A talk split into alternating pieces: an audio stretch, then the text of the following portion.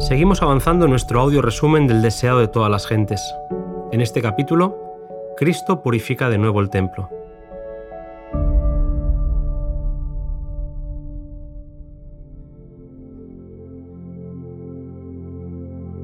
Si al empezar su ministerio Cristo había purificado el templo de todos aquellos que habían convertido el lugar en un terrible mercado, la situación al final de la misión de Jesús era mucho peor. Ruido de animales y gritos de traficantes y vendedores llenaban el lugar. Era tanta la sangre que se derramaba sobre el altar en ocasión de las fiestas, que habían perdido de vista el significado de todo aquello. Todo lo que se hacía allí era un espantoso derramamiento de sangre y crueldad. Se habían multiplicado los sacrificios de animales, pero no se buscaba el arrepentimiento del pecado. Toda aquella escena despertó la indignación de Jesús, pues él sabía que por el egoísmo y avaricia de los sacerdotes, el pueblo no captaría la importancia del sacrificio que él mismo iba a ofrendar por los pecados del mundo. Vez tras vez, los profetas habían denunciado lo inútil de los sacrificios que sustituían la obediencia, y Cristo repetía ahora por última vez la amonestación. Debía darse a un pueblo incrédulo la evidencia de su misión divina. Todos los ojos se fijaron en él. La divinidad fulguraba a través de la humanidad, invistiendo a Cristo con una dignidad y gloria que nunca antes había manifestado.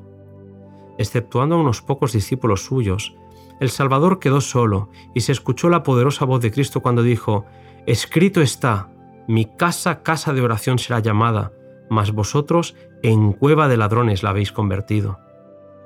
El desagrado de su rostro parecía fuego consumidor, y los sacerdotes, terriblemente aterrados, no se atrevieron a discutir su autoridad. Mientras los dirigentes huían, una multitud de enfermos llenó los atrios del templo y una vez más Jesús los atendió.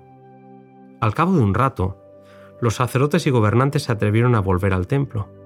Al entrar, quedaron estupefactos ante la maravillosa escena. Vieron sanos a los enfermos, con vista a los ciegos, con oído a los sordos y a los tullidos saltando de gozo. Los niños pregonaban las alabanzas del día anterior y agitaban triunfalmente palmas ante el Salvador. Oír estas voces libres y felices ofendía a los gobernantes del templo, quienes decidieron poner fin a esas demostraciones diciendo que los niños y sus gritos profanaban el templo. Entonces Jesús les dijo, ¿Nunca leísteis de la boca de los niños y de los que maman perfeccionaste la alabanza?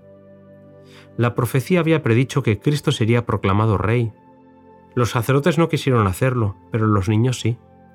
Aunque airados y confundidos por su respuesta, fueron incapaces de realizar cualquier cosa adicional ese día. Estaban perplejos y desconcertados, puesto que uno a quien no podían intimidar había asumido total autoridad. A la mañana siguiente, el Sanedrín consideró de nuevo qué conducta debía adoptar para con Jesús. Decidieron exigirle no una señal de autoridad, sino alguna admisión o declaración por la cual pudiera ser condenado. Le preguntaron, ¿con qué autoridad haces todo esto? ¿Y quién te dio esta autoridad? Esperaban que afirmase que su autoridad procedía de Dios, pero Jesús les contestó con otra pregunta que los dejó perplejos. El bautismo de Juan dijo, ¿de dónde era? ¿Del cielo o de los hombres? Enorme dilema para los sacerdotes, que no podían admitir que el bautismo de Juan era del cielo, puesto que no creyeron en él, pero tampoco podían decir que era de los hombres, puesto que el pueblo sí que había creído en Juan como profeta. Después de consultarse secretamente, los sacerdotes decidieron no comprometerse. Simulando ignorancia, dijeron hipócritamente, No sabemos. Pues ni yo os digo con qué autoridad hago esto, dijo Jesús. Desconcertados y chasqueados, permanecieron cabizbajos, sin atreverse a dirigir más preguntas a Jesús, mientras que la gente se divertía al ver derrotados a esos hombres orgullosos. Nunca olvidarían el notable contraste entre Jesús y el sumo sacerdote mientras hablaron juntos. El orgulloso dignatario del templo estaba vestido con ricas y costosas vestimentas. Su porte era majestuoso y su apariencia infundía terror a los espectadores. Frente a él, la majestad del cielo, sin adornos ni ostentación. En sus vestiduras había manchas del viaje, su rostro estaba pálido y expresaba una paciente tristeza pero se notaban allí una dignidad y bondad que contrastaban extrañamente con el orgullo, la confianza propia y el semblante airado del sumo sacerdote. Mientras el sentimiento popular se inclinaba a Jesús, el odio de los sacerdotes hacia él aumentaba.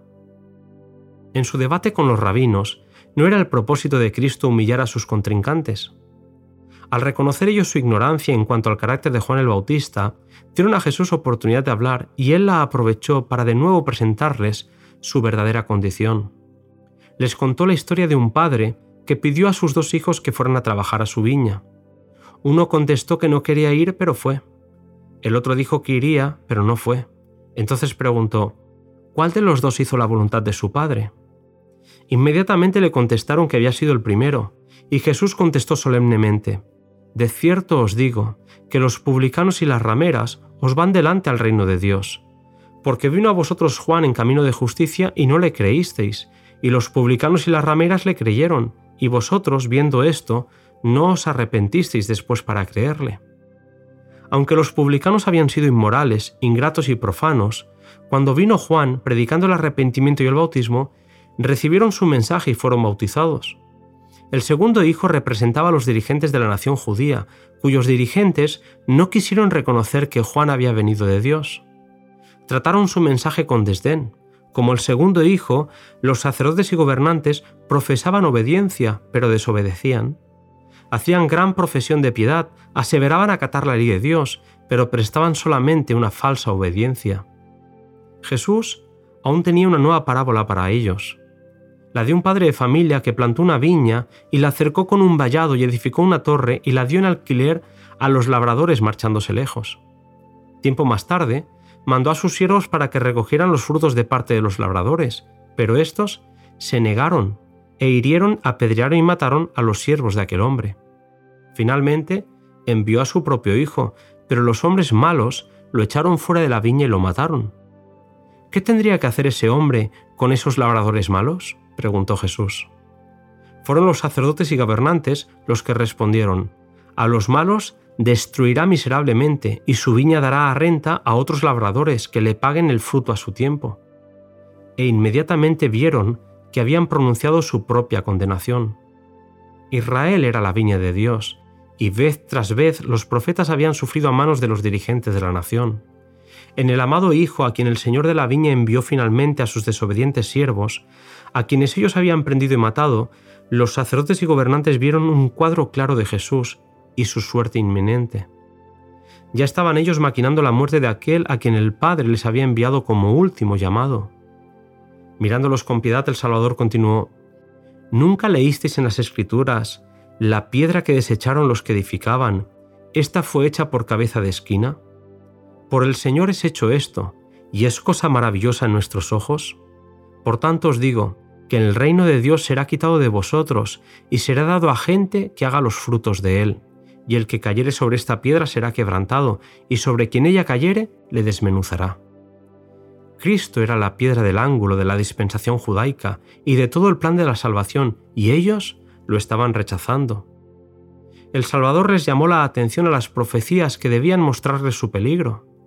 Los oyentes comprendieron la amonestación, pero a pesar de la sentencia que habían pronunciado sobre sí mismos, los sacerdotes y gobernantes estaban dispuestos a matar al Hijo porque el sentimiento popular estaba a favor de Jesús. Esta verdad expuesta por Cristo tiene también una lección para nosotros. El mundo entero puede colocar sobre él sus cargas y pesares, puede soportarlos todos. Con perfecta seguridad pueden todos edificar sobre él. Cristo es una piedra probada, nunca chasquea a los que confían en Él. Él ha soportado la carga de la culpa de Adán y de su posteridad y ha salido más que vencedor de los poderes del mal. Ha llevado las cargas arrojadas sobre Él por cada pecador arrepentido. En Cristo ha hallado alivio el corazón culpable. Él es el fundamento estable. Todo el que deposita en Él su confianza descansa perfectamente seguro. Creer en Él es caer sobre la roca y ser quebrantado lo cual implica abandonar nuestra justicia propia e ir a Cristo con la humildad de un niño, arrepentidos de nuestras transgresiones y creyendo en su amor perdonador. Y es asimismo por la fe y la obediencia como edificamos sobre Cristo como nuestro fundamento sobre el cual podemos edificar con seguridad. Por la comunión con Cristo, la piedra viviente, todos los que edifican sobre este fundamento llegan a ser piedras vivas. Muchas personas se modelan, pulen y hermosean por sus propios esfuerzos, pero no pueden llegar a ser piedras vivas porque no están en comunión con Cristo. Sin esta comunión, el hombre no puede salvarse. Sin la vida de Cristo en nosotros, no podemos resistir los embates de la tentación. Multitudes están edificando hoy sobre fundamentos que no han sido probados y no podrán resistir las pruebas y desgracias de la vida que exigen que hayamos fundamentado sobre la roca. El pueblo que rechazó a Cristo iba a ver pronto su ciudad y su nación destruidas. La roca que hubiera constituido su seguridad, si hubiesen edificado sobre ella, acabó por ser la que destruyó a los judíos. Fue la bondad de Dios que habían despreciado, la justicia que habían menospreciado, la misericordia que habían descuidado. Los hombres se opusieron resueltamente a Dios, y todo lo que hubiera sido salvación fue su ruina. Todo lo que Dios ordenó para que vivieran le resultó causa de muerte. En la crucifixión quedó determinada la destrucción de Jerusalén. Así será también en el gran día, cuando se pronuncie sentencia sobre los que rechazan la gracia de Dios. La gloria de su rostro, que es vida para los justos, será fuego consumidor para los impíos. Por causa del amor rechazado, la gracia menospreciada, el pecador será destruido. Por las palabras dirigidas a los dirigentes de Israel, Jesús estaba dirigiendo a todos los que en cada siglo rehusan recibirle como su redentor. Cada amonestación es para ellos. Hoy, como ayer, a menos que el pecador se arrepienta, la sentencia que aquellos anunciaron será también la suya. Hasta aquí, querido amigo, el resumen del capítulo 65 del Deseado de todas las gentes. En el siguiente, Elena White nos presenta un nuevo episodio con el título de Controversias.